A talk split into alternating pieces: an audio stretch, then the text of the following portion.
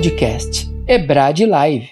Olá, olá, meus amigos, boa noite! Mais uma vez iniciamos aqui uma outra live da nossa EBRAD, Escola Brasileira de Direito. Estamos falando aqui do curso de Penal e Processo Penal Aplicados. Eu sou o seu supervisor acadêmico, o professor Rafael Baroni. Já estivemos juntos aí em uma série de lives, mas a de hoje é especialíssima. Tenho certeza que é a mais aguardada do ano. Afinal de contas, hoje traremos aí com toda a excelência da EBRAD a interdisciplinariedade. Falaremos hoje com uma pessoa tarimbada, que você já deve estar esperando, para tratar das questões de violência doméstica dentro do âmbito da nossa Lei Maria da Penha e também fora dela. Vamos tratar aí dos relacionamentos abusivos com nada mais, nada menos do que a minha querida amiga, já de longa data, a doutora Anaí, do programa Casos de Família. Já queria aqui agradecer a sua presença, doutora Anaí, a sua disponibilidade para conosco em meu nome, em nome de toda a coordenação do nossa, da nossa equipe e também de todos os nossos alunos e vocês que estão aí nos assistindo. Doutora Anaí, por favor, a palavra é contigo. Boa noite, tudo bem, Rafa? Olha, eu quero Boa agradecer, noite. quero agradecer muito, viu, a você, ao convite da Ebrad, a todos vocês que estão aqui com a gente, acompanhando essa live, e agradecer e, e parabenizar a Ebrad, porque é muito pertinente né, esse tema. A gente está vendo muita coisa realmente tenebrosa em termos de feminicídio, de violência, de relacionamentos abusivos, né? E a Escola Brasileira de Direito aí essa parceria com psicólogos, com psiquiatras, né? E o direito está muito tá muito sensacional, realmente, viu? Então agradeço já de antemão e vamos falar muito sobre isso.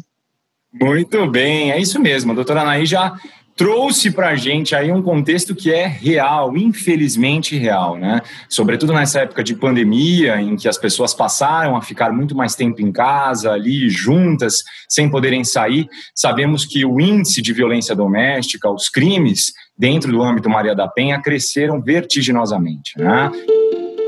No primeiro semestre de 2020, os feminicídios aumentaram 2% no país em relação ao mesmo período de 2019, segundo o 14º Anuário Brasileiro de Segurança Pública. O relatório é produzido pelo Fórum Brasileiro de Segurança Pública a partir de dados fornecidos por secretarias estaduais. De janeiro a julho de 2020, 648 mulheres foram assassinadas no Brasil em episódios classificados como feminicídio, ou seja, quando o crime é motivado por violência doméstica ou discriminação por gênero.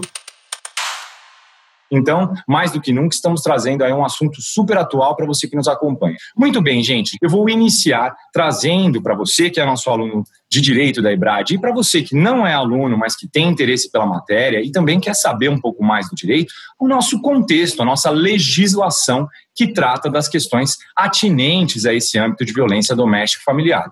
Depois disso, aí sim, passaremos alguns depoimentos práticos, verídicos, e, em seguida, a apresentação pela doutora Naí, que inclusive é autora de uma obra que está sendo super vendida aí, que fala justamente dos relacionamentos abusivos. Começo aqui, pessoal, trazendo para vocês o nosso contexto de violência doméstica, né? A Lei Maria da Penha, famosa Lei Maria da Penha, a Lei 11340 de 2006, ela estabelece lá no seu artigo 5 quais seriam então as formas de violência dentro do âmbito doméstico. E o que para essa lei é âmbito doméstico. É isso que traz o nosso artigo 5 Então, para você aí que está nos acompanhando, vou até fazer questão de ler. Ah, o artigo 5 diz para a gente, para efeitos desta lei, a Lei Maria da Penha, configura violência doméstica e familiar contra a mulher qualquer ação ou omissão baseada no gênero que lhe cause morte, lesão, sofrimento físico, sexual ou psicológico e dano moral ou patrimonial só pelo caput do artigo a gente já vê que é uma série de formas de violência, né? Há uma série de formas de violência.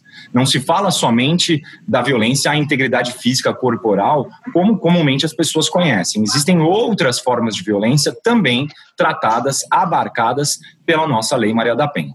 E aí vem lá o inciso primeiro do artigo 5 dizendo né, quais são as situações, os contextos de violência. E o inciso primeiro diz para a gente, no âmbito da unidade doméstica, compreendida como espaço de convívio permanente de pessoas com ou sem vínculo familiar, inclusive as esporadicamente agregadas. No seu inciso segundo, ele traz para a gente o âmbito da família, compreendida como a comunidade formada por indivíduos que são ou se consideram aparentados, unidos por laços naturais, por afinidade ou por vontade expressa. E para finalizar, o inciso terceiro traz para a gente a questão da relação íntima de afeto, dizendo na qual o agressor conviva ou tenha convivido, ou seja, uma situação passada, né, com a ofendida, independentemente de coabitação. Vamos então agora destrinchar aí esse artigo. No nosso primeiro inciso, nós trazemos então a questão da unidade doméstica. O que seria a unidade doméstica? Eu trouxe até aí para vocês uma foto, né? aquela foto da família, da pessoa que está em casa. A unidade doméstica ela diz respeito justamente a isso, né? as pessoas que convivem, que coabitam sobre o mesmo teto, que ali desenvolvem as suas relações de afinidade dentro dessa unidade doméstica. E olha, gente, aqui, quando a gente fala no inciso primeiro, a unidade doméstica, veja, não se exige que as pessoas que ali convivam sob o mesmo teto tenham algum vínculo de parentesco. Aqui não se fala de vínculo familiar, vínculo parentesco, vínculo de sangue. São pessoas que dividem ali o mesmo espaço. Então podemos pensar aí em mulheres que em sede de estudo dividam lá um apartamento sob a forma de república. Podemos pensar também, e não podemos nos esquecer jamais disso, daquelas situações muito comuns de lares brasileiros em que temos lá uma empregada doméstica que reside, que passa muito mais tempo ali do que às vezes com a sua própria família, né? Isso é muito comum. Note que em todas essas situações há de ser reconhecida a incidência da lei Maria da Penha. Trago, inclusive, aqui para vocês um julgado do STJ de 2012 retratando essa situação, dizendo o seguinte: vamos lá comigo, ó. A previsão de aplicação da Lei 11.340-06, a violência praticada no âmbito da unidade doméstica, do mesmo modo, não almeja a proteção de mero espaço físico contra agentes externos que nela adentrem para cometer o delito, mas sim ao próprio âmago sentimental que se estabelece entre indivíduos que compartilham a mesma moradia, com o fim de proteção dos mais vulneráveis dentro desse grupo de pessoas. Então, só para fechar, o primeiro inciso fala para a gente dessa relação de coabitação entre pessoas, ah, existindo ali vínculo de parentesco ou não torno a dizer, uma empregada doméstica, alguém de fora que ali passou a residir um certo tempo, amigas que dividem né, o, o, mesmo ambiente, a mesma residência, acabam aí sendo guarnecidas pela nossa lei Maria da Penha. No inciso segundo, nós falamos do âmbito da família. O âmbito da família que já é algo um pouquinho diferente. Aqui a gente exige sim um vínculo de parentesco, uma relação de parentesco. E olha, gente, a gente não pode esquecer que quando a gente fala de parente, parentesco, você, principalmente que não estudou né, a parte do direito, tem que saber que não é só aquele vínculo, aquele laço de sangue, gente. A gente tem a questão, por exemplo, dos filhos adotivos, né, daqueles que passam a ter esse efeito de parentesco, esse vínculo de parentesco mediante lá o reconhecimento civil. E aqui eu trago até a expressão do professor é, Guilherme Nucci, né, no que tange a observação daqueles que se consideram aparentados e por afinidade, né? Ah, esse é meu parente, esse é meu primo, mas não tem de fato nenhuma relação, nenhum vínculo civil. Para esses casos não se aplica, ok? Nessa situação do âmbito da família, tem que guardar alguma relação de parentesco alguma relação familiar, tá? E além disso, obviamente, né, tem que ser alguém da sua convivência. Não pode ser aquela prima, aquela tia distante que você vê uma vez a cada cinco anos, ou então um sobrinho que você não conhece e que vem pela primeira vez, uma sobrinha, perdão, né, que vem pela primeira vez na sua casa passar uma temporada. Nesses casos não se aplica. Eu preciso então de um duplo requisito, além dessa questão do parentesco aí civil, familiar, um elo, um laço de convivência, de proximidade, né, de afeto entre as pessoas. E aí, para ilustrar isso, trago aqui mais um julgado para vocês, de 2016, também do STJ, dizendo o seguinte: embora o crime tenha sido cometido pelo tio contra a sobrinha de 7 anos, na oportunidade em que esta visitar a sua avó, tem se manifesta a ausência de relação íntima de afeto, motivação de gênero ou situação de vulnerabilidade pelo gênero, o que afasta a incidência, a aplicação da Lei Maria da Penha. Então, nesse inciso segundo, para fechar, para a gente sintetizar, né? Nós temos então esse duplo requisito. Há de haver um parentesco, um reconhecimento, um vínculo aí familiar civil, mas também um vínculo, um estreitamento entre as pessoas de forma afetiva. Né? Aqueles que tenham entre si esse elo, essa ligação. Agora, o último dos incisos, o inciso terceiro, é o que traz a situação mais aí é, abrangente e por muitas vezes é, reclamada, tanto pela doutrina como pela jurisprudência, em razão de sua amplitude.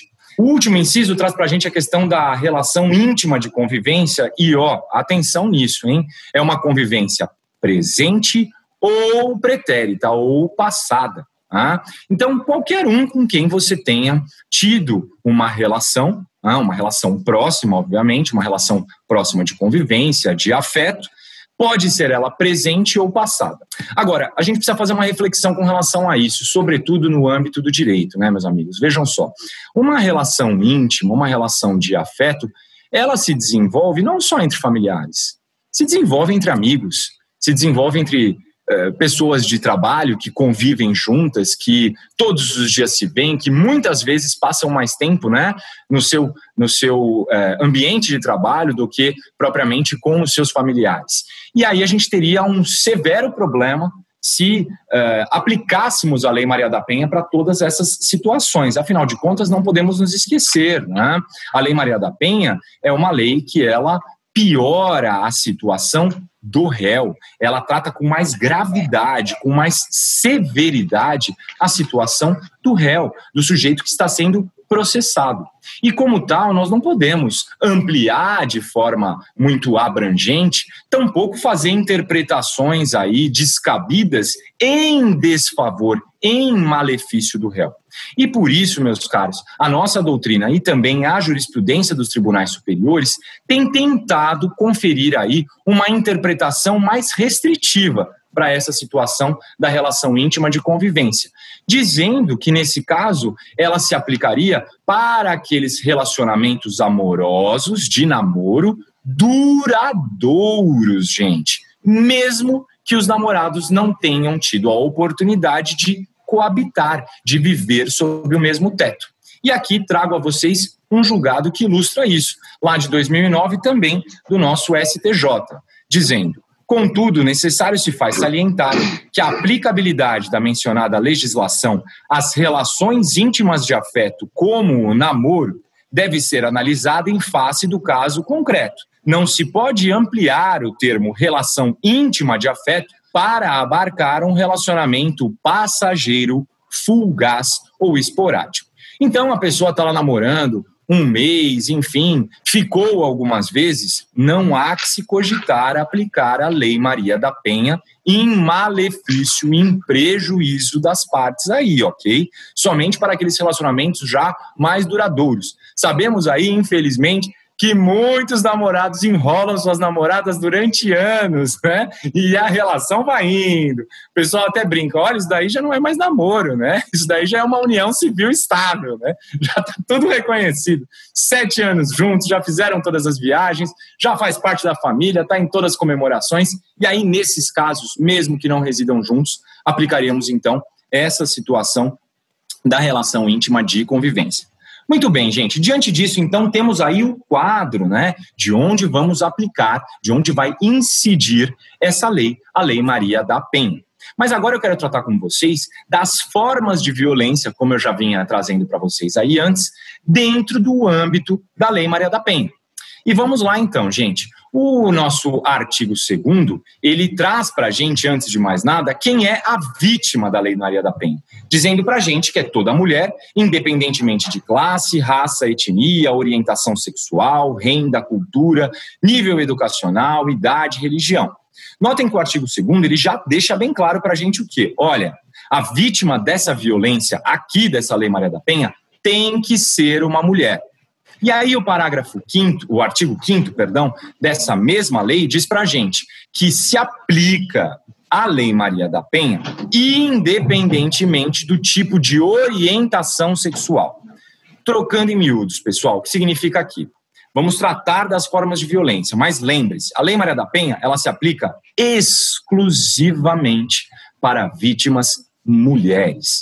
Aí você pode me perguntar, mas professor, peraí um pouquinho, e no caso do trans, da transexual, enfim, né, que se reconhece dessa forma, aí tudo depende do que, meus amigos? Depende do seu registro civil. Hoje temos uma lei que, inclusive, permite né, a pessoa que se identifica desta forma de ingressar com um pedido civil para a alteração do seu nome, para o reconhecimento do estado civil feminino. E aí, nesses casos, fica na dependência. Né? Se a pessoa que se entende como trans ainda não está nesse processo, ainda não startou esse processo, ainda não tem o registro, dificilmente há de ser reconhecida essa lei, pois torno a dizer para vocês, a Lei Maria da Penha ela é prejudicial. E pelo sistema penal brasileiro, não podemos fazer analogias em malam partem, leia, em prejuízo daquele que está respondendo ao processo. Mas não obstante a isso, o artigo 5 traz para a gente uma informação muito importante, que diz respeito a essas relações de orientações sexuais diversas. Não se fala aqui num contexto exclusivamente homem e mulher. Pode ser também mulher e mulher. E olha, isso não se aplica só a relações amorosas, se aplica também às relações familiares como um todo. Se uma mãe bate na filha, humilha a filha, enfim, pratica crimes contra a sua própria filha, ensejará a Lei Maria da Penha. Uma irmã contra outra irmã, uma patroa contra a sua empregada doméstica que ali conviva, uma namorada contra outra namorada, temos a aplicação da Lei Maria da Penha. Só não teremos aplicação da Lei Maria da Penha quando a vítima for homem. Então, a namorada que bate no namorado, o pai que bate no próprio filho, a mãe que bate no próprio filho, a avó que bate no neto. Nesses casos, a gente tem aí a situação toda regulamentada pelos dispositivos ordinários do nosso Código Penal. Não é que a pessoa fica sem proteção, não, tá, meus caros? Ela tem proteção, mas ela não tem essa proteção mais rigorosa que é conferida pela nossa lei Maria da Penha. Muito bem, sem mais delongas, agora vamos às formas de violência. Aqui trago para vocês as formas de violências que estão elencadas lá no nosso artigo 7. O artigo 7 nos traz um rol de formas de violência. E a primeira delas, que é a mais conhecida, a popular, e que certamente a doutora Anaí também já teve aí muitos casos na sua vida prática, é a violência física. Quando falamos de violência física, lembrem-se, é uma ofensa contra a integridade corporal, a integridade física da vítima mulher. E aqui lembramos do artigo 129, que é o crime de lesão corporal, mas além dele também temos lá o 121, o nosso famoso homicídio. Tanto a lesão corporal quanto o homicídio, quando perpetrados no âmbito de violência doméstica e familiar, eles têm lá uma especificação. Para o crime de homicídio, teremos o feminicídio e para a lesão corporal, teremos a incidência do parágrafo 9, que traz penas mais graves, mais severas. Além dessa primeira forma, a forma mais vulgar e mais evidente, que é a violência física, nós temos também a violência de ordem psicológica. A violência de ordem psicológica, que inclusive é aí a nossa pedra de toque para a discussão dos relacionamentos abusivos. A violência psicológica, ela não deixa marcas, né? A vítima, por vezes, ela sofre ali calada e às vezes ela não tem como comprovar, né? fica uma situação bastante complexa, bastante difícil, mas temos que lembrar Aqui, nesse contexto de violência psicológica, falamos de todo tipo de forma de humilhação, de dano emocional, de ridicularização que expõe a vítima a uma situação constrangedora. Podemos pensar, por exemplo, no crime de constrangimento ilegal, que está lá no nosso artigo 146 do Código Penal, que é quando você obriga alguém a fazer ou deixar de fazer algo que a lei não prevê assim. Então você fala, vai lá lavar o chão, vai lá limpar isso, fica humilhando, e fica né, debochando da pessoa. Note que aqui teríamos, então, evidentemente, uma das formas de violência, violência psicológica. Além da física e além da psicológica, nós temos a violência sexual. Quando falamos da violência sexual, imediatamente a pessoa pode pensar só no estupro, mas não é só o estupro, não, meus amigos. Temos a questão da prática da prostituição, a questão da obrigação da reprodução. Às vezes uma mulher não quer ter filho e o sujeito vai lá, né, fica obrigando, enfim, a manter a relação sexual, a fazer algo com ela, ou então obriga a praticar o aborto porque não quer ser pai, porque não quer assumir, porque não quer, né, como a gente ouve aí os discursos, ah, não quero estragar a minha vida. Temos aí toda essa possibilidade, essa gama de delitos que entrariam sob a forma de violência sexual. Além da física, da psicológica e da sexual, são cinco ao todo nós temos a violência patrimonial. E aí, gente, quando falamos da violência patrimonial, é aquela violência que se volta contra bens, contra valores, contra direitos econômicos, contra o patrimônio em si, né, da própria vítima. Só que aqui, gente, a gente tem que ficar esperto com duas observações. A primeira observação é a seguinte: especificamente para crimes patrimoniais sem violência, então estou falando, por exemplo, do furto, né? As pessoas às vezes não sabem, especialmente você aí que está nos assistindo que não fez direito, há uma diferença entre furto e entre roubo. O furto é a subtração de uma coisa alheia móvel. O roubo é um furto com violência e grave ameaça. É você subtrair algo de alguém mediante uma violência ou uma grave ameaça. É aquela história, me passa tudo, né? Você está ameaçando a pessoa, ou então violentamente mesmo. Você ali enfia uma faca na pessoa e leva coisas nesse sentido. Para delitos sem violência, torno a dizer então, o furto, o estelionato, a apropriação indébita, a receptação, o nosso Código Penal, ele nos traz lá no seu artigo 181 aquilo que o professor Guilherme Nutti denomina de uma imunidade. O que significa isso, meus caros? Nós temos lá no artigo 181 do Código Penal a previsão de que crimes cometidos por cônjuges, por ascendentes, por descendentes, dentro dessa situação, desse contexto aí familiar, para delitos patrimoniais sem violência, o sujeito não terá pena. Isso é uma imunidade.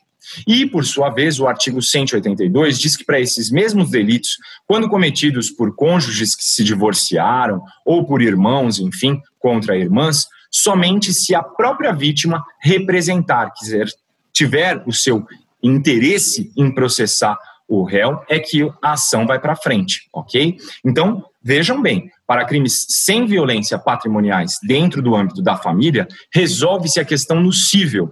Na área criminal, não há o que fazer, não há para ele uma punição. É isso que diz o nosso artigo 181, a famosa imunidade. Já para os crimes com violência, aí sim, meus amigos, não importa. Houve um roubo, ah, violência, grave ameaça para surrupiar, para subtrair algo de alguém, nesses casos vai haver processo e não há que se falar em nenhuma imunidade, ok? Muito bem. Fora isso, como última forma de violência, nós temos a violência moral. E aí você vai me perguntar, ah, mas professor, o que seria uma violência moral? Né? O senhor já falou da violência psicológica, que tra traz ali um trauma psicológico, né? E em que se difere da violência moral? A violência moral, ela está voltada à honra da vítima. E aí, meus amigos, minhas amigas, a gente tem que lembrar, nós temos lá três espécies de delito contra a honra. Nós temos a calúnia, a injúria e a difamação. A calúnia é quando você atribui a alguém um crime do qual você sabe que a pessoa é inocente. Eu falo fulano de tal ou fulana de tal é bandida, é larápia, é uh, ladra. E eu sei que ela é inocente. Isso é calúnia. A difamação, por sua vez, é agregar a alguém um fato desairoso, mas que não seja crime. Então eu digo, por exemplo, a fulana é caloteira, deixou de pagar. Notem que calote não é crime, ah, mas é algo ruim, algo desairoso. Ou eu digo, a fulana é uma prostituta. Prostituição não é crime no Brasil. Ah, a pessoa que quer se prostituir. O crime é explorar a prostituição. Mas a pessoa em si que quer desenvolver né, esse trabalho de prostituir-se, ela não responde criminalmente por isso. Mas não deixa de ser um fato desairoso, né, um fato que eh, não agrada a população em geral. Então, aqui teríamos a difamação. Calúnia, crime, difamação é algo que não seja crime.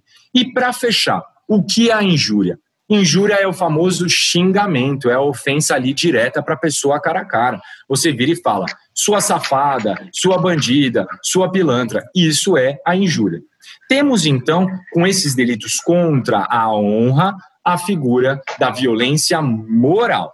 Torna a dizer então, gente, cinco formas de violência: violência física, violência psicológica, violência moral, violência patrimonial e violência sexual. Com isso, espero ter trazido para vocês aqui o nosso contexto legal.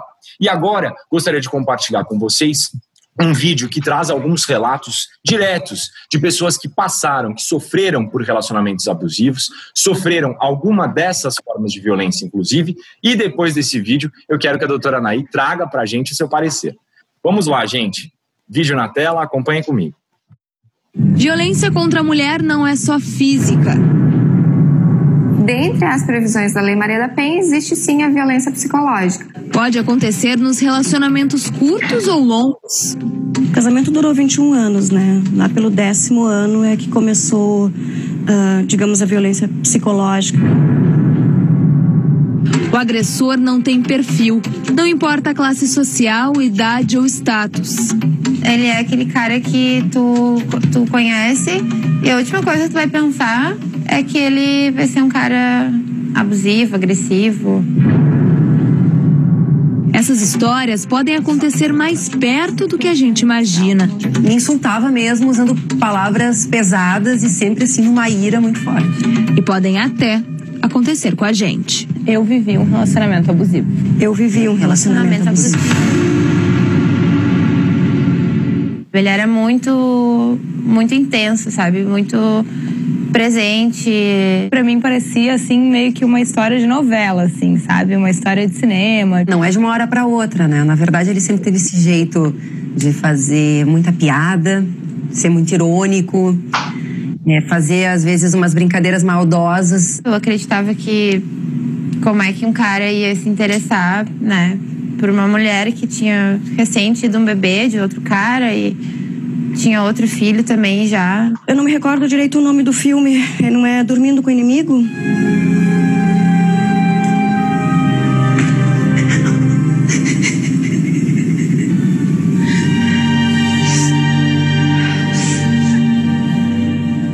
Eu passei por essa cena. Não sei até que ponto eu acreditava nisso, ou foi algo que ele conseguiu colocar na minha cabeça, porque ele sempre dizia que eu tinha que ser grata a ele, que quem era o cara que ia fazer o que ele fazia por mim. Nas festas, quando ele bebia, eu já ficava sempre mais apreensiva e tensa.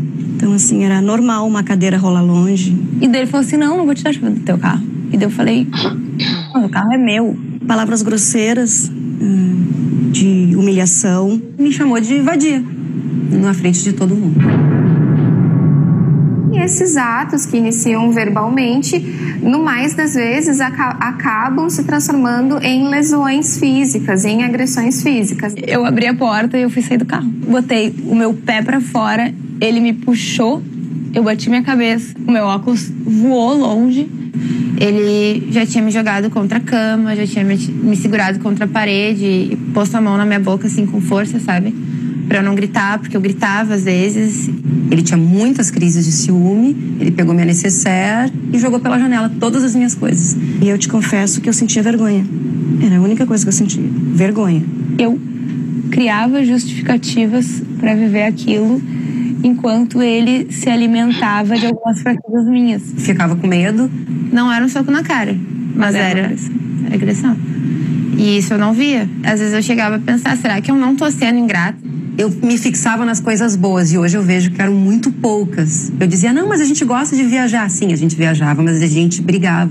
É estranho, a, a sensação é que a gente não consegue perceber o que está acontecendo ali no momento porque é uma espécie de manipulação. Esse mesmo agressor que maltrata a mulher é aquela pessoa que a ampara, é aquela pessoa que diz que a ama, é aquela pessoa que convive com ela, que tem sim gestos de carinho também. Ele dizia que era porque ele me amava demais, que ele não se controlava. É um ciclo porque uma hora é, tu tá ali no chão sendo humilhada, catando teu óculos, e a outra hora tu é a mulher mais maravilhosa do mundo.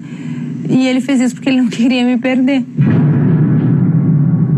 Assim como ele tratava dessa forma em determinados horários, na rua e perante as outras pessoas, ele era uma pessoa maravilhosa. Um pai perfeito, um marido perfeito. Eu tive uma crise de ansiedade, uma crise de pânico. Exatamente por toda essa angústia e essa pressão. Tu não quer falar para ninguém, tu não pode denunciar, tu tem medo da pessoa, mas ao mesmo tempo tu gosta, tu se acha útil. E é por isso que a mulher não se vê vítima, muitas vezes. Por mais que aquilo a fira, muitas vezes ela não se vê como vítima, muitas vezes ela se vê como causadora daquilo que ela vem sofrendo. Foi, foi bem difícil, assim, terminar. Eu, eu, vários vizinhos meus que escutavam as brigas vieram conversar comigo. Não são histórias que simplesmente a gente lê e aí a pessoa diz, ah, fez, a, é feito uma coisa para apanhar. Não é assim, não. Eu tive que viver para entender o que é um relacionamento abusivo. Incrivelmente acabou porque ele se deu conta de que ele jamais iria ser o homem que eu queria. Prima face do amor é o cuidado. A partir do momento que tu não cuida, tu não ama. Então, se tu agride, se tu bate, se tu é capaz de chamar a pessoa que está contigo de nomes que não lhe favorecem, tu não está demonstrando que tu ama. Hoje eu vejo que amor é uma coisa que tu constrói. E para tu construir algo forte, imponente, tu tem que construir com muita dedicação e cuidado. Muito bem, é isso, meus amigos. E já com esse vídeo, passo a palavra aqui à nossa querida doutora Naí. Bem-vinda, Naí, de novo. Obrigada. Rafael, esses depoimentos, eles mostram tudo, todo, todas as nuances do relacionamento abusivo, né? Vamos contextualizar o que, é relacionamento abusivo, né? É aquele relacionamento onde existe uma desigualdade enorme de poder entre o casal, né? É, é, aquele relacionamento onde ele faz de tudo para a mulher ficar cada vez menor até que ela caiba na mão dele sem autonomia, sem autossuficiência, sem autoestima, sem poder de decisão, ela está isolada, ele vai achatando essa mulher. E como nós temos uma criação machista, porque fomos criadas também por pais machistas, é uma coisa, né? Aquela masculinidade tóxica, onde a mulher é criada como um ser frágil, delicado. Desde pequena a gente quando sai, a, a mãe fala: toma conta da sua irmã, fala para os primos: tomem conta da priminha, né? Como se a mulher fosse um ser absolutamente carente de cuidados e de proteção. Então, é, é, todo essa, esse relacionamento foi muito legal no depoimento, porque tem a violência física, óbvia, mas ela é tão evidente que eles nunca começam pela violência física, porque se começasse com tapa na cara, nenhuma mulher ia ficar. Não é? Então, é uma violência gradual, são doses diárias de violência que o homem vai praticando e a mulher não entende o que é que está acontecendo. O número de mulheres que me, me procura, eu recebo dezenas de e-mails diariamente relatando abusos, né? E elas não percebem que elas estão num relacionamento abusivo. Eu lancei um, um, um vídeo no canal justamente falando disso, porque tem muita mulher que fala: não, imagine, né? Ou porque tem vergonha. Muitas mulheres não têm um repertório saudável sobre relacionamentos, têm vivências ruins, veem a mãe apanhando ou a mãe sendo subjugada, para ela aquilo é meio que é por aí, né?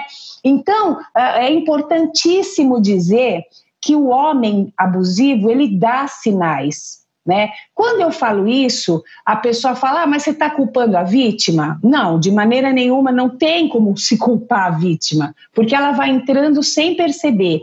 Mas existem sinais. Como é que começa? Então, para saber se você está num relacionamento abusivo ou se você está prestes a entrar. Começa com uma. Um, um... Anotem aí, pessoal. Então, os indícios para você é. saber se você está numa situação dessas ou não. E já fico alerta também, né? Eu, quando falo nas minhas lives, Anaí, sobre a questão, por exemplo, de psicopatia, doenças, enfermidades mentais, transtornos mentais, eu sempre falo: olha, sempre tem alguém que reconhece uma coisa, né?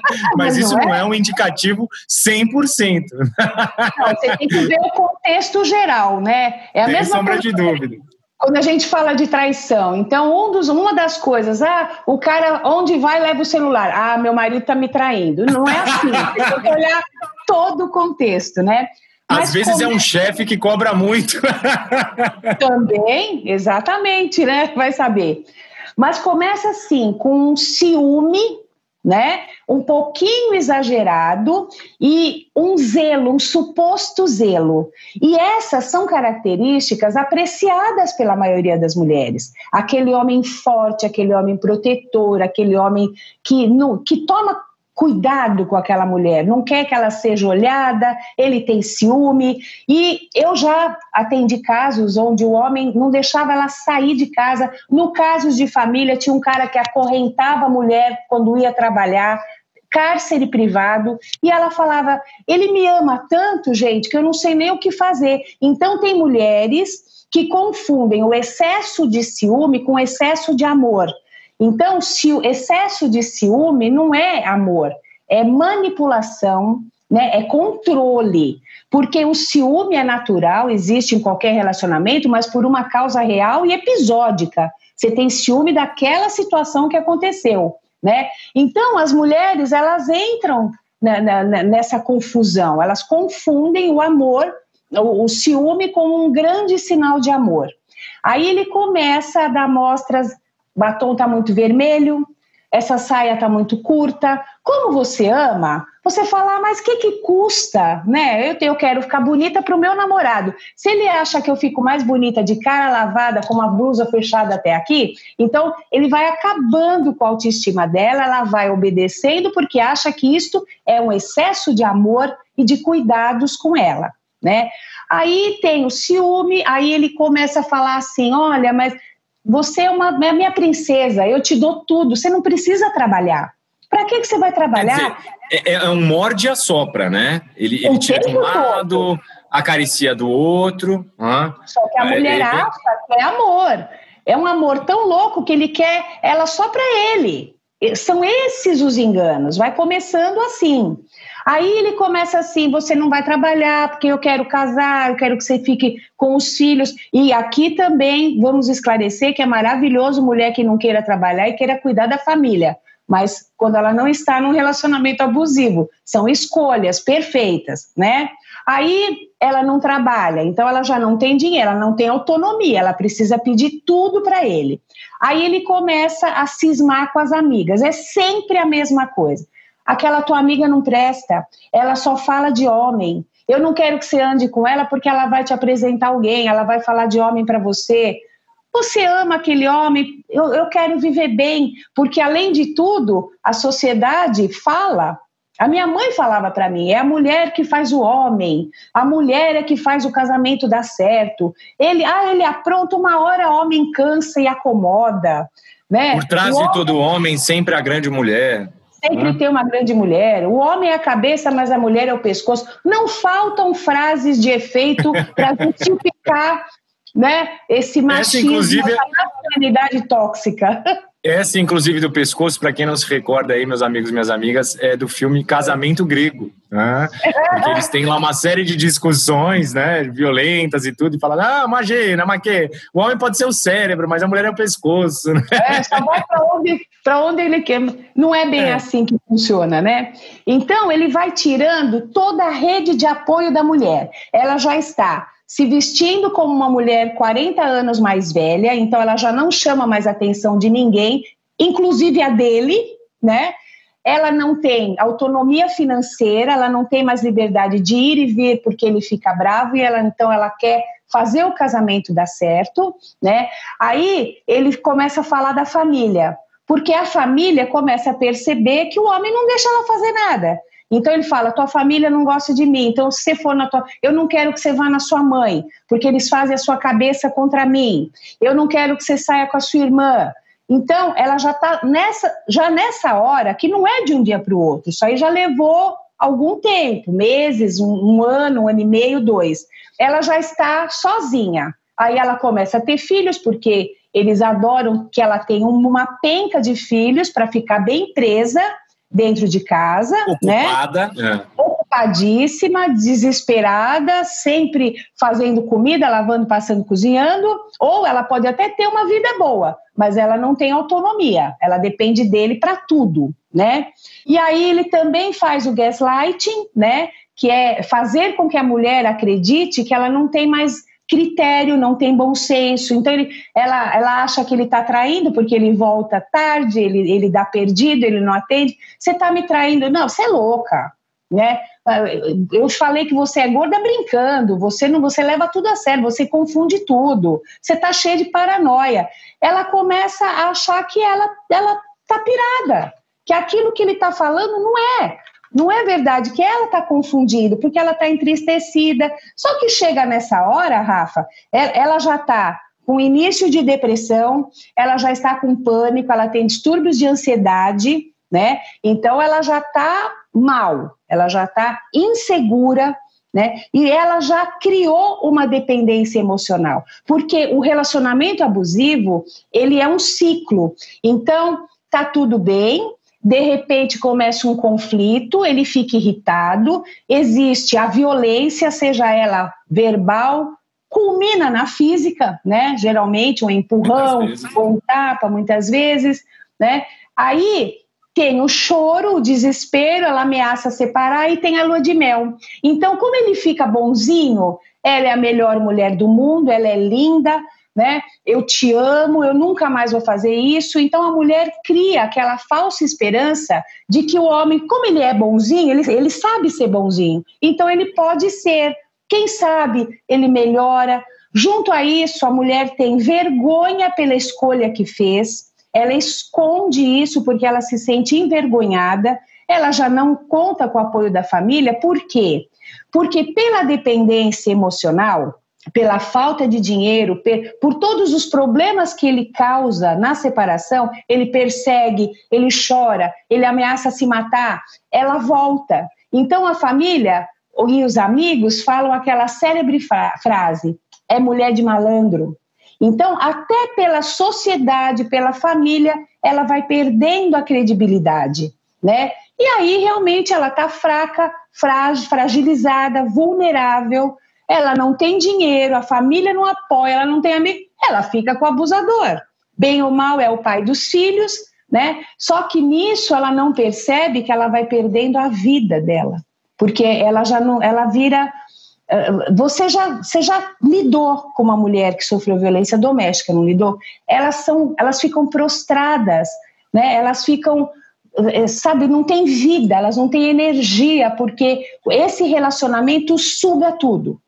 Sabe, Ana, e é curioso porque é, agora você fazendo a descrição, eu fiquei pensando, inclusive, é, no que foi muito bem definido pelas vítimas nesse depoimento que eu passei agora. Elas falaram que é uma situação cíclica, um ciclo que você não consegue sair. Né? É aquele bate, chega no cume, depois volta, depois retorna a lua de mel e fica, e fica, e fica, e fica. E só quem vai perdendo os laços é a própria mulher. É, na minha cabeça vem duas imagens: a imagem da, do vampiro ah, ela acaba sendo vampirizada, prostrada ali. E a imagem popular daquele passarinho, o João de Barro. Ah, é. O João de Barro vai lá, ele coloca a, a passarinha ah, ali na casinha e vai fechando, emparedando ela lá dentro e ela morre é, sufocada. É uma coisa impressionante, porque é exatamente esse o contexto que a gente vê. E mais, Anaí, a importância disso ser revelado, de a gente ter aí livros como temos o seu, colocando esse tipo de diálogo na mesa, esse debate, as cartas aí, porque por anos mulheres conviveram, nasceram, cresceram dessa forma, tiveram relacionamentos assim e morreram sem ao menos imaginar que poderiam contar com ajuda e que tantas outras passavam por situação semelhante. Né? Exatamente. E eles ainda fazem de um jeito que a mulher se sente culpada pela reação dele. Ele age assim, você não viu? A moça falou no depoimento.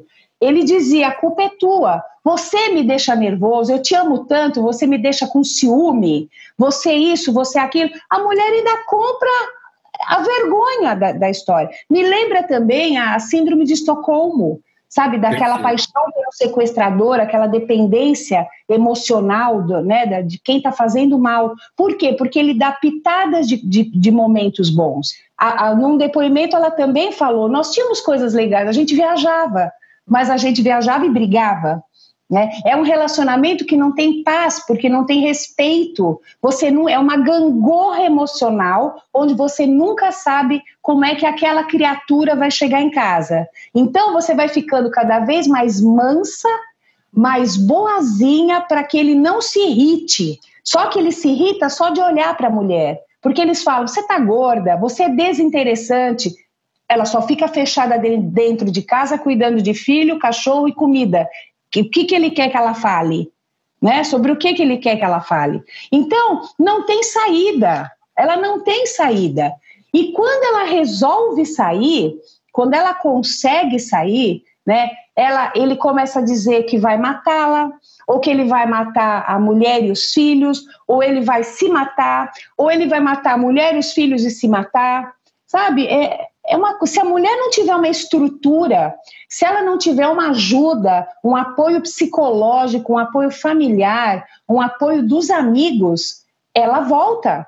Ela acaba voltando porque ela, ela não tem força, né? Então não tem como culpar uma vítima que sofra isso, né? Mas a gente precisa empoderar as mulheres. Empoderamento para mim é, é a mulher entender que ela se salva sozinha. A gente precisa tomar cuidado antes de entrar no relacionamento, porque depois que entra no relacionamento abusivo é, é muito mais difícil sair, exato, né? Exato. Então prestar atenção. É, no momento em que se fala tanto de empoderamento, do feminismo e tudo mais, se esquece dessa faceta. Né? A mulher, ela é, é, ela se torna um objeto muitas vezes. E note que nesses casos ela se torna um objeto que guarnece a própria casa. A gente tem o abajur, o lustre, o fogão, a geladeira e a mulher que está ali para comandar tudo, né? A maquinista da história. Então, isso que nós temos que tomar cuidado. E olha aí, mais do que tudo, veja a, a, a excelência dessa live, né? Vou te contar um pouquinho da nossa área, da área criminal do contexto que a gente traz. A gente traz o depois disso, porque a mulher ela se cansa de passar por todas essas situações, até que em determinado momento realmente as coisas se agravam a tal ponto que ela não consegue mais nem esconder, e aí vem um vizinho, vem alguém e acaba denunciando para a polícia. E não raras vezes, Anaí, eu recebo, ao julgar um processo, uh, o, o CDzinho, a mídia, com a gravação do depoimento. E você vê a mulher, número um, nitidamente constrangida na presença ali do, das pessoas que estão.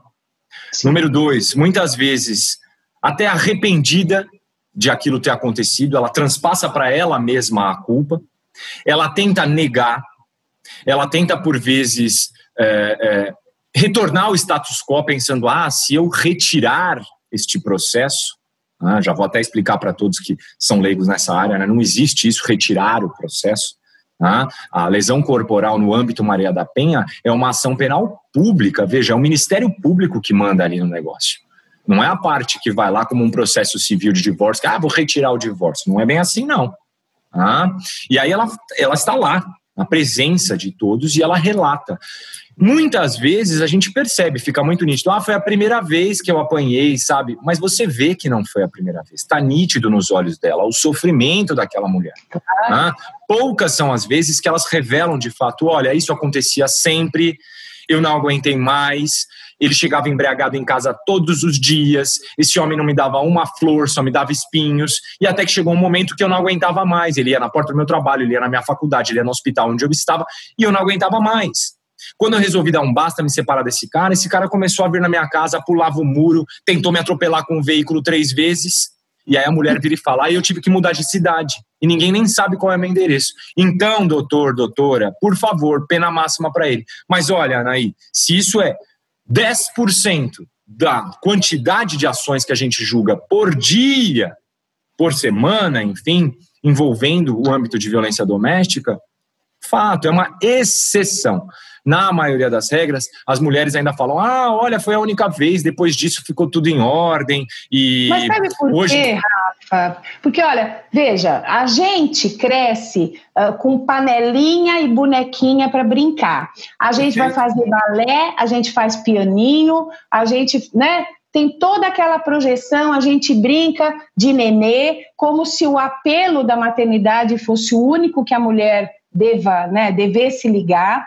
E nós crescemos ouvindo os contos de fadas. Eu falo no meu livro, gente, né, a gente tem uma construção tão irreal e a gente fica querendo adequar o sapo no, no, modelo do príncipe que a gente cresceu ouvindo, não é? Então, os contos de fadas foram escritas por homens. Se você olhar, eu, se não forem 100% do, das fábulas, deve ser 99%.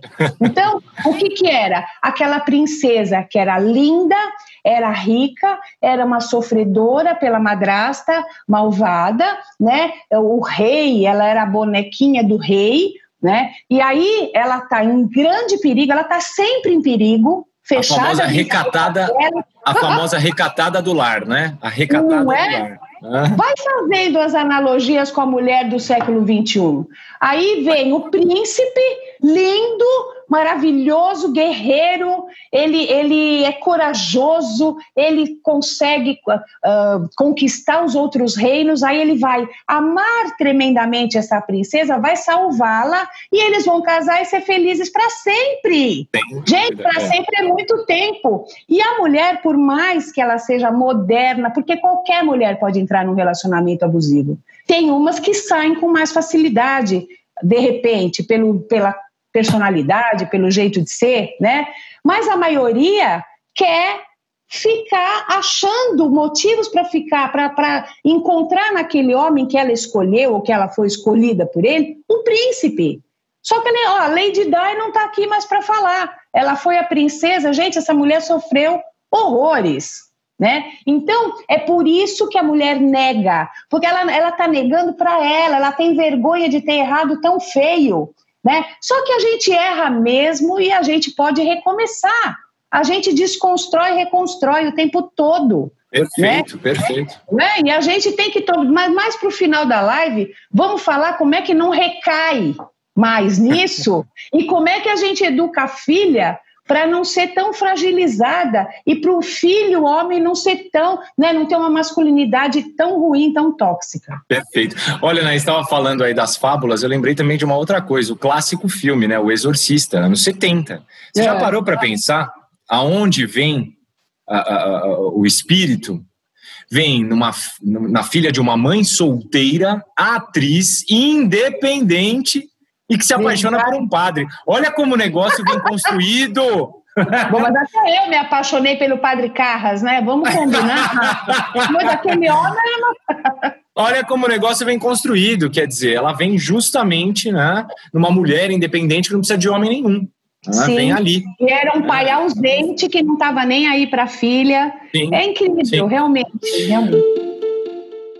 A título de curiosidade, o termo gaslight foi retirado de um filme americano que levava o mesmo nome, em 1944. Durante o filme, um homem mantém um relacionamento abusivo com sua esposa e então, entre outras táticas de manipulação, começa a apagar e acender as luzes de sua casa com o intuito de levá-la a pensar que enlouqueceu. Assim sendo, é um tipo de abuso psicológico em que as informações são omitidas, distorcidas ou inventadas para fazer a vítima duvidar cuidar de seus sentimentos e de suas percepções. É muito difícil de comprovar e mesmo a, a, o abuso psicológico às vezes é difícil, né? Porque tem, tem muitos homens que fazem muito bem feito, mas muito bem feito. Então, socialmente, eles são aqueles homens perfeitos, eles são divertidos, eles são extrovertidos. Então, toda aquela manipulação psicológica, moral, fica diluída. Imagina aquele cara bacana daquele jeito. Imagina, sabe? Os próprios amigos falam: o que, que é isso? Você está delirando. As amigas falam: imagina um maridão que te dá tudo, você não precisa nem trabalhar. Então, é, é, é uma coisa que vai deturpando sabe? E a mulher se sente cada vez. E ainda fala: pô, será que eu tô louca? Será que eu não tô valorizando esse homem maravilhoso? É por isso. Ela acha, ela começa a perder a, a crítica. Ela não sabe mais se o que ela pensa é real, se ela imagina, se ela está exagerando, se ela está sendo injusta com um homem tão magnânimo, porque as amigas falam, quisera eu ter um marido desses. É, é impressionante. Verdade, não, está coberta de razão. E olha, aí você está tá explicando, né, todo esse lado para gente. Mais uma vez, obrigado, Ebrad, por trazer essa possibilidade, né, de a gente intercalar as nossas ciências. E aí eu gostaria de, para apimentar essa nossa conversa, trazer aqui o caso da Beth Broderick. É, o caso da Beth Broderick agora está sendo muito retratado por causa da série do Netflix, né, que trata desse caso, é um caso verídico que aconteceu lá nos Estados Unidos. Vou inclusive aqui compartilhar a tela com vocês mais uma vez, porque eu preparei aqui um materialzinho para que todos acompanhem, né? Para você que está nos ouvindo pelo nosso podcast ou que ainda não teve oportunidade de assistir, Sinto muito, vai ter um spoiler, gente. Eu vou ter que trazer aqui para vocês um spoiler, senão a gente não trata do caso, tá? Mas enfim, a história ela já é inclusive conhecida, ela aconteceu nos Estados Unidos nos anos 90. Tá aqui a foto da Beth Broderick, essa é ela mesma. A de cima é ela no julgamento perante o tribunal e embaixo quando ela se casou. E ela passou exatamente por este contexto que a Anaí está comentando conosco, né? Ela se entregou vida ao marido, aos filhos, até que chega um momento que o marido começa a humilhá-la, chamá-la de gorda e tudo mais, né? É, além de outros fatores, né? Ela viveu com o Dan Broderick durante 24 anos, teve quatro filhos, ela se dedicou sobremaneira ao marido, o marido ele cursou duas faculdades, enquanto isso, mesmo ela grávida e tal, ela continuou trabalhando para sustentar sozinha a casa. Ele primeiramente fez medicina e em seguida ele quis fazer direito até que finalmente ele é, conseguiu, depois de muita ajuda da própria esposa, obviamente, né? Ela que fez de tudo, ela comprou avental, os ternos caros para ele, né? Ele consegue se estabelecer nos Estados Unidos e chega ao auge. Ele é um advogado, o primeiro advogado na Califórnia a ganhar um milhão de dólares por ano. Ele se torna, inclusive, o presidente da Ordem dos Advogados de Nova York. Vou trazer aqui para vocês, então, o trailer dessa série que quem não assistiu, recomendo, assistam, né? Aqui voltando como Silvio Santos. Minha filha, número 3, já assistiu, adorou. Vamos lá, o trailer aqui. Divorce is the closest most people will come to war in their lives. And that is what war is. Who controls who?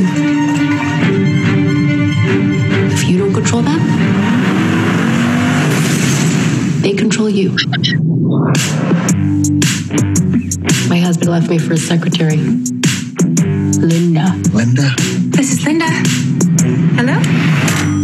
The only thing Betty cares about is money. I can be kind, I can be nice. I'm a woman being divorced in America. I have no rights. He's calling the shots. I want to smash things. I can be sugar, I can be spice. If you've never smashed anything before, feels great. The law is a mental battlefield. And you never negotiate until you're sitting on their chest.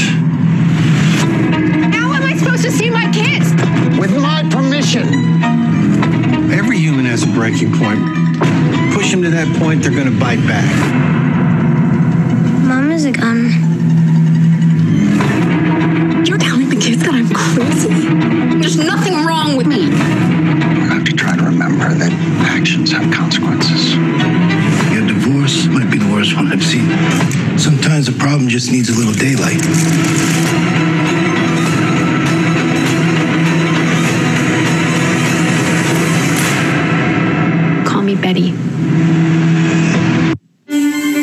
Sei se você já teve a oportunidade de assistir, mas essa série ela é fantástica. Ela trata essa história, né, uma história real. Né, a Beth Broderick ela está presa até hoje. E o que aconteceu aqui foi o seguinte, gente. Ela foi casada com esse advogado, dedicou a vida inteira.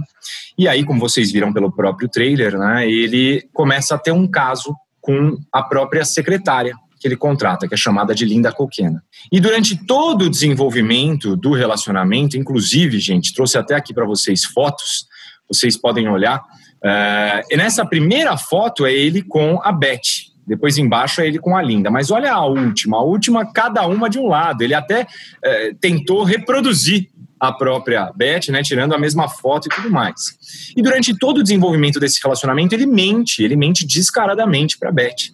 Enquanto isso, sendo quem ele era, né, lá um figurão nos tribunais norte-americanos, ele já vai manipulando toda a cena para conseguir, inclusive, é, patrimonialmente, obter vantagem dentro do divórcio.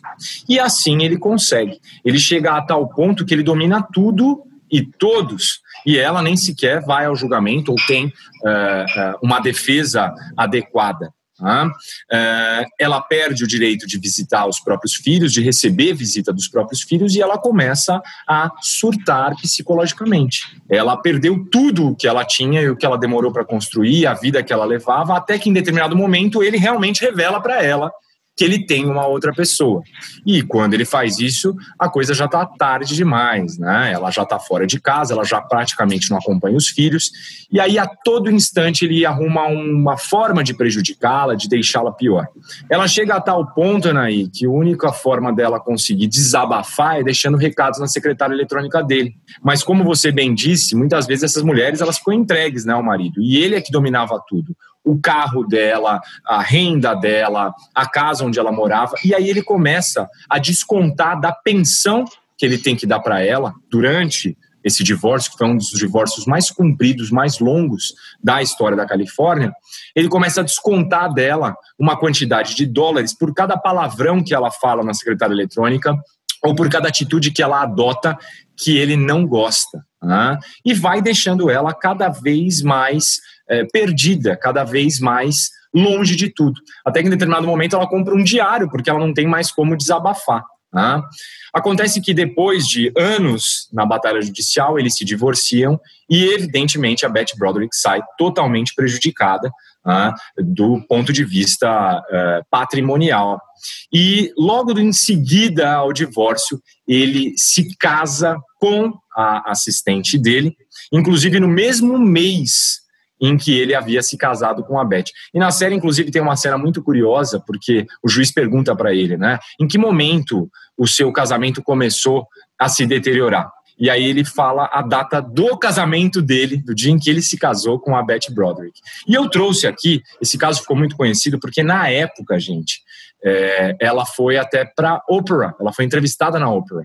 E já vou falar um pouquinho sobre o julgamento dela, mas ela foi absolvida no primeiro julgamento, tá? Mas eu quero trazer aqui para vocês essa questão do gaslighting para a doutora Anaí comentar com a gente. Vamos lá, ó. A entrevista, pessoal, ela é dublada, tá? ela é dublada, perdão, ela é legendada. E caso você esteja nos acompanhando aí via uh, os nossos aplicativos de áudio, Deezer, enfim, o nosso podcast, basta você procurar Beth Broderick, entrevista legendada, Opera, que você vai achar isso no nosso YouTube, tá bom? Vamos lá. Hello, Betty. How you doing? Hi. Fine. When you hear his, uh, could you hear what we're what we were just watching on TV? Could you hear Dan's voice? Yes. On tape. Yes. When you hear his voice, do what do you feel? What goes through your mind? Extremely upset. Mm-hmm. Um, remorse, upset, anger. What? Upset. This whole thing has been very tragic and very upsetting for everyone. Mm-hmm.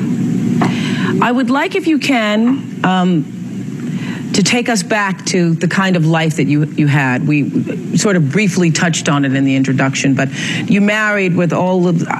And I, I often say this on the show that you know there are no cleavers, but you married, and for a while, certainly did appear to have the beaver cleaver family and Beaver exactly. Cleaver. Yes, exactly. That's true. I thought I thought we did have a perfect marriage. I thought um, I knew Dan and I had very similar upbringings with Catholic education all the way through. Mm-hmm. We were both from large Catholic families. Neither uh, sets of our parents have divorced.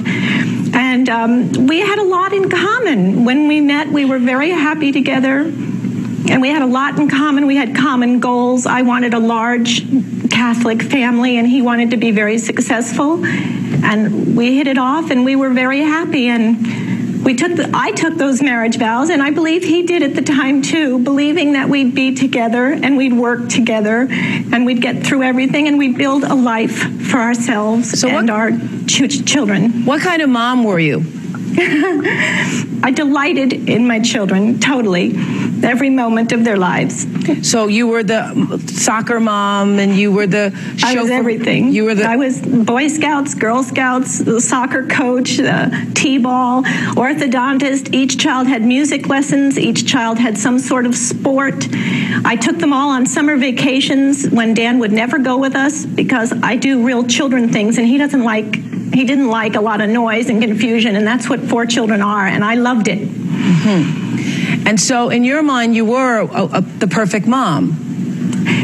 Yes, yes, I was, and in a lot of other people's minds as well. Was it Um, difficult though, Betty, being super mom? Because uh, you know, was it was did you feel pressured? Did you feel um, isolated? Did you feel that you weren't getting enough from your husband? being a super mom was the only thing I ever wanted to be in life. I did not feel any urge to uh, go out in the world and be successful in business or anything. We had very strict gender lines in our marriage. Dan you know, went out and slayed the dragons and provided for us, and I was home and hearth and children and support my husband emotionally and, through the good times and the bad. And you enjoyed that. I loved it. It's all I've ever wanted to do. The sacrifices that I had to put in were doing without my husband while he worked 14, 15 hour days and while he socialized after work and on weekends and he taught, taught courses to other lawyers. All of this was in the name of building his profession, building his name. Mm-hmm. And I had to do without my husband a lot. But I think any woman As a lot of women do. You, you're, Yes. you're any woman Right, married to a a- successful husband, whether Right. he's a car salesman, a stockbroker, a banker, that's what you do in the young years. Right. Is build yourself up. And Dan was very ambitious, and that was what I I did. I was a single parent to my children. He was never there. Okay. He didn't have time Okay, for me or the children. But but that was a that was a compromise that you had willingly made. Very much so, Okay. yes. So when did you start to sense things were going wrong? Because all along, I'm sure you're feeling like you're carrying the load and you're doing that, coming from um, your generation or being married at the time that you were, that whole gender thing. So you were perfectly willing to do that. When did you sense that that wasn't enough? I never sensed that it wasn't it wasn't enough. I'm, Dan was never a womanizer. I never doubted where he was going. We had total trust in one another, as we should have, because we were committed. But in 1983, I noticed Dan at a party talking about some girl that he thought was really beautiful. And I and that was my first clue that Linda Linda Kolkina existed. Uh-huh. And then it got worse from there. In the spring of 83 in Europe, I noticed Dan was very tense and just not himself on a vacation. And that summer, when I took the children camping, I couldn't reach him by phone the whole time I was gone. And the day I came back from that camping trip in summer 83, I knew I had a major problem on my hands, and it was Linda Kolkina.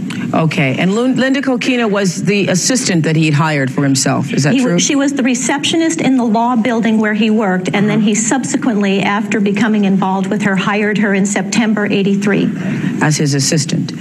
as his uh, assistant, which greatly upset me because Dan had no employees at the time. He was a one man show. And wanted it that way. Yes, he liked total control. And when he finally told me he hired someone, I was happy. I said, Great, you can spend more time with the family. Who did you hire? And when he told me Linda Kolkina, I was flabbergasted. She had no education, she had she couldn't type, she knew nothing about law or medicine. It didn't seem of all the people in the world that he would hire to help him that she would be the logical choice. Did you ask him if he was having an affair? Yes. And he said, Totally denied it and said I was imagining things and I was crazy and that Linda was a sweet, innocent young girl and there was absolutely nothing going on. Never was.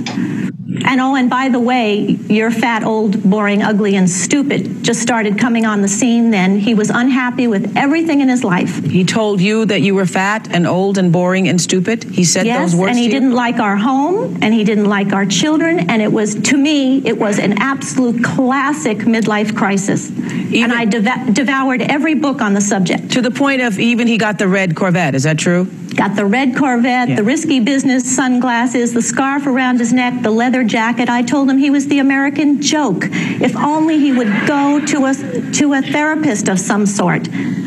But he wouldn't. Now, and he wouldn't. He never. He never um, admitted the affair ever. Okay, so up until this point, though, you didn't have any proof that there was an affair. Wasn't there a time, though, you went to his office building on his birthday? I don't know if it was his 39th birthday or there was a birthday, and you went to the office. Can you tell us about that? In 1983, I, I, had confided my problem to my best friend Vicky, and Vicky said, "Betty, go down to that office, make yourself known." Mm-hmm. And I never went down and confronted anyone, you know, with anger, but I went for his birthday and brought champagne and a present for him, and I got dressed real pretty. And when I got there, uh, it was about I think it was four or five in the afternoon for sunset, and they had never Dan and Linda had never come back from lunch and I was very upset. I saw her office for the first time with a picture of Dan on the wall that was taken before we were married. And I thought that was really improper, not professional, and and he never came back. And I, I was very upset and very mad. I went home and I threw his clothes in the backyard and burnt them. Bom, Anaí, o fato é que Hello, essa Betty, mulher ficou revoltada com tudo isso, e aí ela chega em casa, realmente leva todas as coisas para o jardim e taca fogo em tudo. Ah, mas esse foi só um dos pontos do gaslighting, né, dessa situação em que ele a ludibriava, de que ele a enganava. E, sobretudo, depois de ele revelar para ela e a coisa tomar um rumo certo, né? Ela ficar sem poder ver os filhos, ele se casar, esfregar na cara dela tudo isso ela começa a ficar com receio que ele vá cortar, inclusive, uh, a pensão que era dada a ela. Então ela se mune de uma arma e resolve ir até a casa uh, do seu ex-marido uh, e numa noite uh, armada ela diz que ali está para tentar conversar com o seu ex-marido, porque afinal de contas ele não dá nenhum ouvido mais para ela. Né? Ela fica falando sozinha com a secretária eletrônica.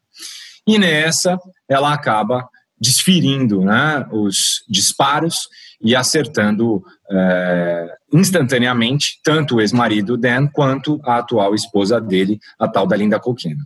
O mais interessante é que após fazer isso, ela diz, inclusive a gente vai ter um vídeo mais para frente para falar, mas antes disso eu gostaria que você comentasse um pouco, né? Mas ela diz que ela ficou cega, que ela nem sequer viu que tinha é, atingido eles e, inclusive, ela tira o telefone da parede porque ela acha que ele está indo chamar a polícia para prendê-la. E ela vai para casa da própria filha e lá ela fala: Olha, não sei se eu matei seu pai, se eu não matei, eu não sei o que aconteceu. Depois que eu desfilei os disparos, saí correndo e fui embora. E aí ela se entrega para a polícia e muito curioso, mas no primeiro julgamento dela, Anaí, ela foi absolvida. E ela foi absolvida porque os jurados, entendendo esse contexto do gaslighting, entendendo esse limite que essa mulher chegou, da sanidade, enfim, eles entenderam que ela não tinha uma intenção, um dolo. Uh, dolo é intenção, para quem não sabe, e culpa é acidente. A culpa ela é oriunda de negligência, imprudência ou imperícia. O dolo não, é algo intencional. E os jurados entendem que ela não teve esse dolo, essa intenção de matar. Na verdade, ela foi mesmo para conversar. Só que exatamente um ano depois, ela acaba sendo submetida a novo júri. O Ministério Público recorre, a promotoria recorre e ela é submetida a novo júri. E nesse novo júri ela sai condenada a 32 anos de pena, sendo 15 pelo homicídio do ex-marido, mais 15 pelo homicídio da atual esposa do marido e dois pelo porte da arma. Né? E acontece que de 1991 até agora ela ainda está presa. Né? Ela vai acabar logo em breve, daqui a três anos, salvo engano, ela dois ou três anos ela termina de cumprir a pena. E ela já ingressou várias vezes com pedido de liberdade provisória.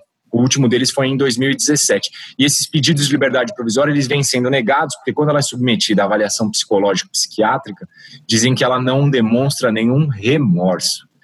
E aí, Anaí, antes da gente passar o próximo vídeo, comenta com a gente um pouquinho sobre essa situação do gaslighting e desse contexto da, da Beth. Você já conhecia a história da Beth? Já tinha ouvido falar? Eu, eu já tinha ouvido falar e eu assisti alguns episódios aí, né? Porque virou uma série, né? Sim. Mas eu vejo tantas coisas nesse caso, assim, sabe? É claro que eu vou falar das minhas impressões, porque quem sou eu, né? Pra, eu não estou dentro da cabeça de ninguém. Mas, uh, Rafael, esse homem foi de uma perversidade, porque quando eu vejo o comportamento dele, me parece que ele tem um transtorno de personalidade narcisista. Porque ele não tem remorso, ele troca, ele trocou de vida como se ela fosse um pano de prato, um pano de chão, né? Ele tirou tudo que ele deu para ela, ele tirou. E deu para outra mais jovem, mais bonita. Nessas ele já ofendeu, ela já nem tinha mais autoestima, né? Uh, ele, ela, ela atuou nesse casamento como aquela esposa perfeita, né, de ficar à sombra do homem para fazê-lo crescer, fazer o nome dele, obviamente achando que ele ia usar tudo isso em prol dela e dos filhos, da família. Só que o que ele fez? Arrancou tudo dela, ele levou ela ao limite de uma maneira ímpar. Ele tirou os filhos dela, ele tirou o respeito que os filhos tinham por ela, o respeito da comunidade. Ele tinha um conhecimento e um poder muito grande, né? É, então ele manipulou tudo da maneira como ele quis, ela ficou de louca. Super influente, é, super influente. Quer dizer, ele destruiu a vida dessa mulher. Eu acho que dificilmente ela sentiria remorsos. Agora, é óbvio que não justifica ela ter matado o marido, o ex-marido, a mulher, como não justifica um homem abusivo dar um tiro na mulher porque ela não quer mais ele. Né? Se ela tivesse conseguido é, não entrar nessa nessa onda que arrebatou a sanidade dela, porque ela se deixou levar por uma ira, por uma. Ela se sentiu tão injustiçada como de fato foi, né? Mas é, você veja que era um casal que se complementava de alguma maneira. Porque uma mulher que abre mão de tudo para o homem crescer, uma mulher que não sabe uh, a hora de sair, ela não soube a hora de sair. Como muitas de nós não sabemos, a gente fica insistindo numa coisa, né? Mas o gaslighting ele fez com ela no sentido, ele negava, quer dizer, todas as evidências mostravam que ele ignorava, que ele não gostava mais, que ele, ele tinha raiva dela, da vida que tinha. Ele tinha todos os indícios de ter uma amante, mas ele não admitia. Então ela se achava louca. Pô, tô delirando. Imagine, eu, eu, também eu não provo nada. Não, ela comprovou depois, obviamente, que ela vai lá no aniversário e o cara fica cinco horas almoçando, né, com a, com a mulher. Então, realmente, é, isso acontece quando algumas pessoas são levadas ao limite. Se a pessoa não tiver uma estrutura, né, ela realmente faz o que essa mulher fez. Ela agiu, eu sei, ela diz que ficou cega, né, na, na ira, de ira. Não, é, a gente vai passar até o vídeo. Eu vou passar até o vídeo para mostrar isso. Mas antes disso, Anaí, a gente tem uma pergunta aqui da Juraci Chinem perguntando o seguinte: quando um homem usa a sua doença mental, seja ela uma depressão, uma ansiedade generalizada, para manter a mulher no relacionamento por culpa, para ela se sentir culpada, né, se sentir remorso, enfim, de né, é, terminar com ele a relação, também seria uma forma de abuso? Ah, aí, aí já é mais uma sacanagem mesmo, né? o cara tá agindo, ele tá. Isso é chantagem emocional que chama, né? Mas é, é lógico, ele está abusando da boa vontade, dos votos na saúde, na doença, na alegria, na tristeza, aquelas coisas todas que, aliás, Rafael, explica para mim por que é que no casamento eles falam eu vos declaro marido e mulher. Por que, que não é eu vos declaro marido e esposa? Quer dizer que a mulher só se torna mulher quando casa. É isso? Olha, Anaí, eu vou te dizer uma coisa. Impressionantemente, é, até o nosso legislador ele traz umas, umas situações assim disparatadas. Você sabe que um dos crimes é o crime da bigamia, que diz o seguinte: é, quem é casado e contrai novo casamento. Contrair é um verbo nitidamente de doença. Você contrai uma doença. Olha como o legislador traz. Sendo casado, contrai novo casamento. A nossa lei Maria da Penha, ela nos brinda, inclusive, com essa uh, definição, logo no seu artigo inaugural, dizendo que a mulher é um ser humano de direitos. Quer dizer, peraí um pouquinho, precisa da lei para falar isso, né? É uma coisa impressionante. A forma do rebaixamento está coberta de razão, né? Eu vos declaro marido e mulher, porque antes ela era o quê? Né? Então, eu declaro homem e mulher, ou então marido e esposa. Exatamente. É, os, os caras todos desesperados para a mulher não pegar, para a namorada não pegar o buquê, e mesmo Exato. assim a gente é verdade, é verdade. O Francisco Gomes também colocou aqui, doutor Baroni Amado Mestre, entra aí a lei seca, a letra da lei seca, dura lex, sed lex. Feminicídio e não as feministas. É isso que ele coloca, né?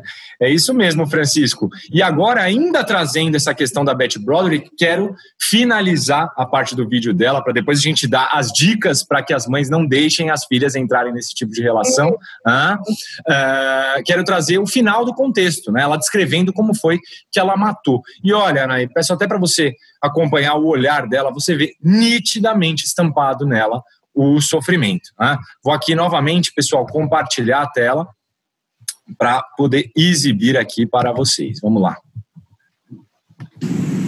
What was going through my mind the morning of that house is is uh, the whole world fell in, and it was a combination of every single injustice and indignity and horror that I had experienced as the victim of Dan and Linda Kolkina through since 1983. It was totally unnecessary for them to have abused me and my children as much as they did. We did nothing in life deserve to be treated so badly. But you see, you say you're abused. They're not here to speak for themselves. From everything that I've heard and read, they felt abused. They felt you calling and leaving obscene messages, and you not not leaving them alone. Uh, there was a right. point when Dan, when Linda had even asked Dan to wear a bulletproof vest on the day of their wedding, and they hired guards because they feared you physically, but you didn't fear them physically. You just feared them what? Intervening in your life?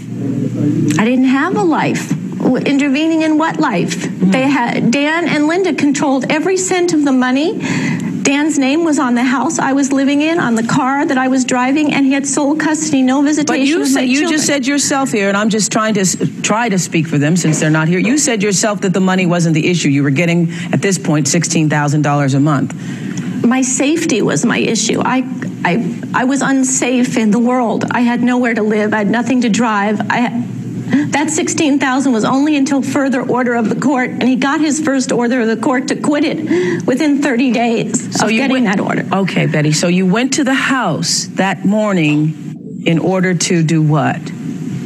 To talk to Dan. I had gotten my uh, another set of legal um, threats. They were threatening to take me to court, threatening to throw me in jail, threatening to keep me from talking to my sons. Why did you and, carry the gun if you only wanted to talk? I didn't exactly carry the gun. The gun was in the car, and I did consciously bring it. But Oprah, these are not the bigger the bigger subjects here. I mean, I did bring the gun as a way to make Dan and Linda listen to me. For the first time in this whole thing, I couldn't prevail in court no matter what. Dan was the kingpin in this town legally. Oh, I understand what you're saying, but but Betty, two because people are every dead. Time, every time I went to his house to talk to him, and that's what I did every time he had me cornered. I went there to talk to him. And before, if he saw me coming, he'd call the police and have me arrested. For instance, the day that he sold the house, I went there to talk to him. Okay. The day that he that I owed him thirteen hundred dollars a month, I went to talk to him. Okay. And he had me arrested. Okay.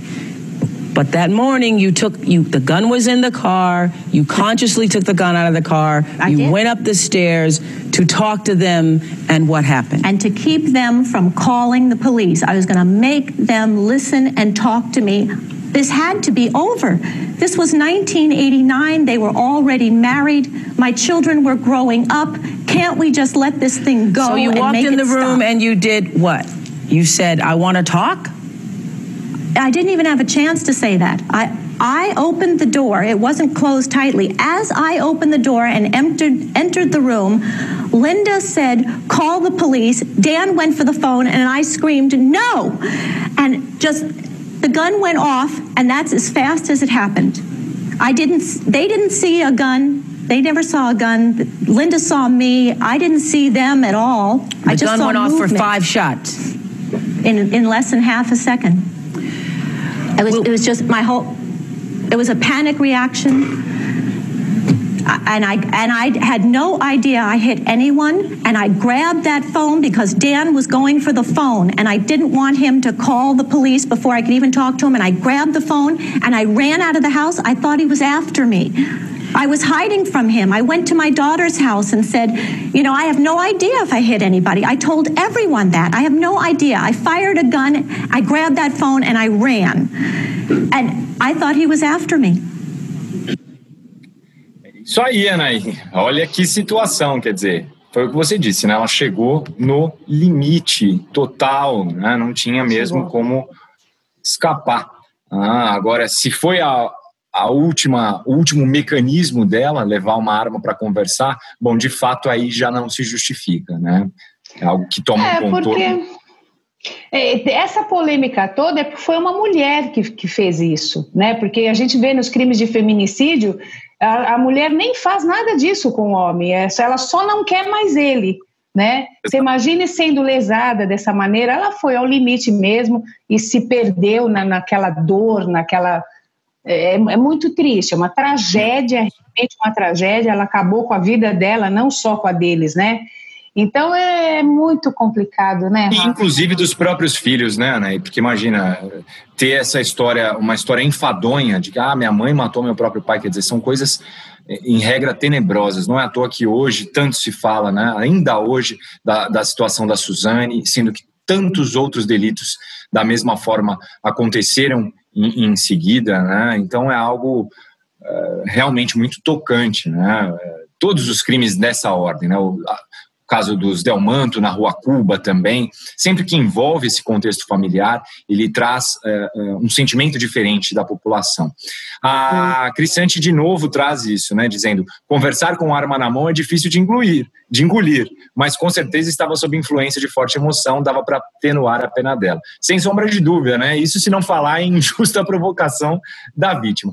Mas Anaí, eu não quero me estender muito, mas fala para gente as suas dicas aí para você que está nos assistindo, mãe, enfim, pai? Como que funciona isso?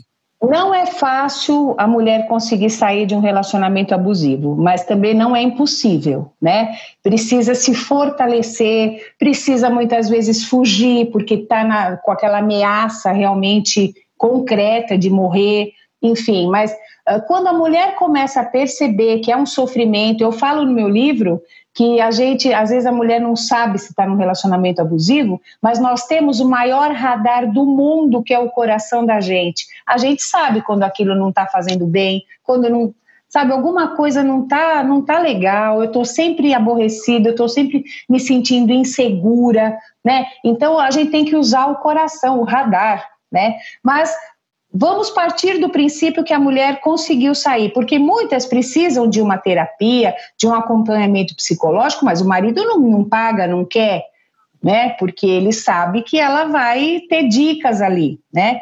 Então, primeiro, para você ter uma amiga que está sofrendo uma violência doméstica, visite, alerte, fale, né? Às vezes a pessoa não, não tem mais parâmetro, porque ela está tão fechada ali, ouviu um grito, chame a polícia. Bom, enfim, essa é a parte prática da coisa, né? Mas a mulher que saiu do, da, desse, conseguiu sair desse relacionamento, precisa tomar muito cuidado para não voltar com o abusador e principalmente não entrar num outro relacionamento abusivo, porque nós temos tendências a repetir padrões, psicologicamente falando.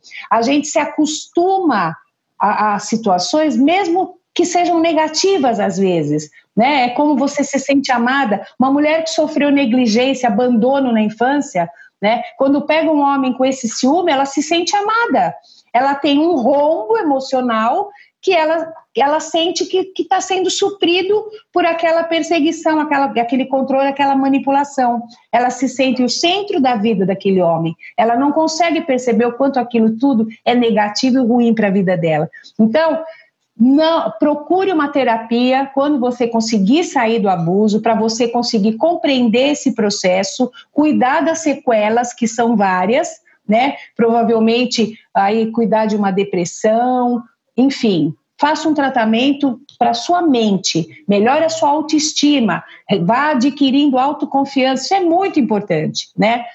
E divirta-se, saia com amigas, faça um curso, estude, trabalhe, sabe? Cuide dos seus filhos, da sua família e feche para balanço. Não é hora de se envolver num outro relacionamento amoroso, porque você está tão dolorida, tão machucada, né? Que não é hora de fazer isso. Então, primeiro, se fortaleça, sabe? Veja direitinho o que é que você não quer mais para sua vida, tá? E aí você, claro, né? Você tem todo o direito a refazer sua vida e a gente também não morre por causa de ninguém, né? Então, Tem, tudo tem jeito. Né? Agora, como é que a gente cria filhos, uh, meninos e meninas, com uma mentalidade diferente? Eu, eu, trabalhei em escola algumas vezes, Rafa, e eu ouvia uh, histórias assim: o, o, menino batia na menininha, na amiguinha, aí a menininha começava a chorar, né? Aí me chamavam, mas até eu chegar na situação, eu já tinha ouvido assim.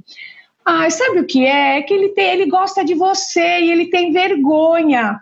Então, você veja como é que fala com uma menina que o menino bateu nela porque ele gosta dela. Né? Você já começa que amor não machuca. Quem ama Final não machuca. trocado, é. É, então são muitas mensagens contraditórias, dúbias, que não a conta não fecha. Então vamos parar de ter coisas para menina e para menina. A gente tem que se policiar, porque somos nós que educamos, somos mulheres e homens que educamos os filhos. Então e a gente tem resquícios de, do machismo, né? Então, uh, mulher, menina, pode brincar com jogos que estimulem, sabe, a imaginação, a curiosidade. Ela quer balé, maravilha, mas ela também pode fazer uma luta, né? A, a, sabe, aquela divisão de tarefas, a menina, ah, vou ensinar, você precisa saber cozinhar, mas o menino fica jogando videogame ou brincando com os amigos. O menino pode levar a namorada para dormir, mas a menina não pode, né? Então a gente vai mostrando que o homem e a mulher são diferentes e o homem sempre tem mais direitos. É muito conveniente, por isso que se briga tanto com o feminismo, né? Mas gente, nós não somos inimigos. Homens e mulheres não são inimigos. Aliás, né? A gente pode muito bem conviver em harmonia como amigos ou como amantes, como cônjuges, como o que for. Um não precisa ganhar do outro, né? Então a gente precisa também, eu acho que o homem abusador precisa de tanta ajuda quanto a mulher abusada. Né? Porque um homem que está em paz com a própria masculinidade, que está de bem com a vida, ele não precisa massacrar mulher nenhuma, né? Para se sentir maior. Ele não precisa achatar ninguém para se sentir melhor, né? E os meninos podem chorar sim, pode brincar de boneca assim, né? Porque aí já fica preocupado com tantas besteiras. A gente fica de olho nessas coisas, orienta, mas eu acho que é gradativo, é gradual. A gente não vai melhorar tudo de um dia para o outro, mas eu acho que nós estamos fazendo aberturas enormes, como essa live aqui hoje né, que é onde a gente pode falar abertamente sobre todos esses, todos esses equívocos. Nós temos equívocos na construção, né, na construção social que nós temos, o que se espera dos papéis. A gente não tem uma educação psicológica nas, nas escolas, mal a gente tem uma educação sexual. Né? Como é que se comportam as pessoas num relacionamento? O que, que não é viável? Mesmo de mães, mães narcisistas que massacram os filhos. Ah, é mãe, né? Mãe é santa, mãe faz tudo para o bem. A gente, muitas, muitas crianças são criadas sem ter a menor noção de que aquilo é um abuso. Essas filhas, mais tarde, vão, vão se relacionar com homens abusivos. O abuso fez parte da vidinha toda dela, né? Então é isso, gente. E procurar sempre prestar atenção no radar. O que, que o coração indica?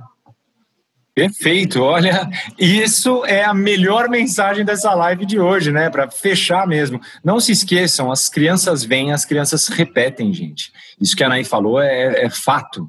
Né? Se você tem esse pensamento, essa lembrança, ainda que bucólica lá atrás, para você aquilo não vai ser algo incomum, não vai te surpreender. Muito pelo contrário, você já tem ali um caminho iluminado né, em que você pode, caso queira, seguir.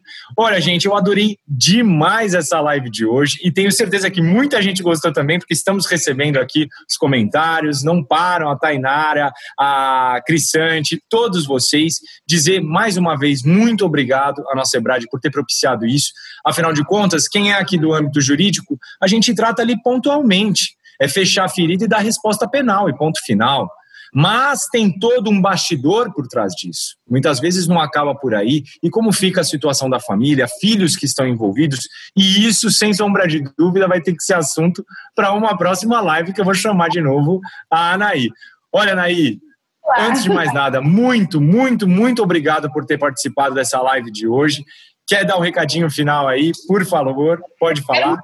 Beijão para todos vocês que estiveram com a gente até agora, viu? Muito obrigada, beijo no coração de vocês.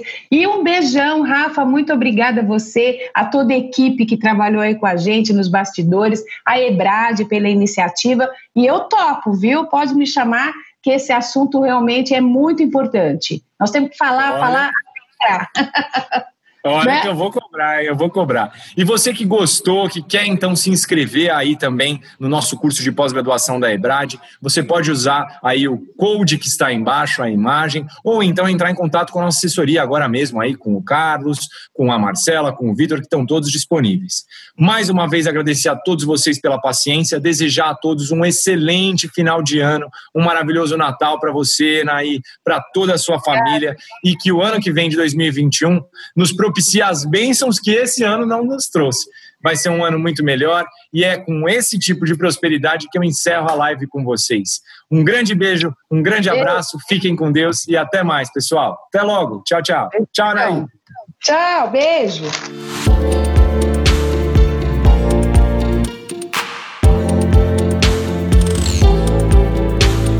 Podcast Ebrad Live.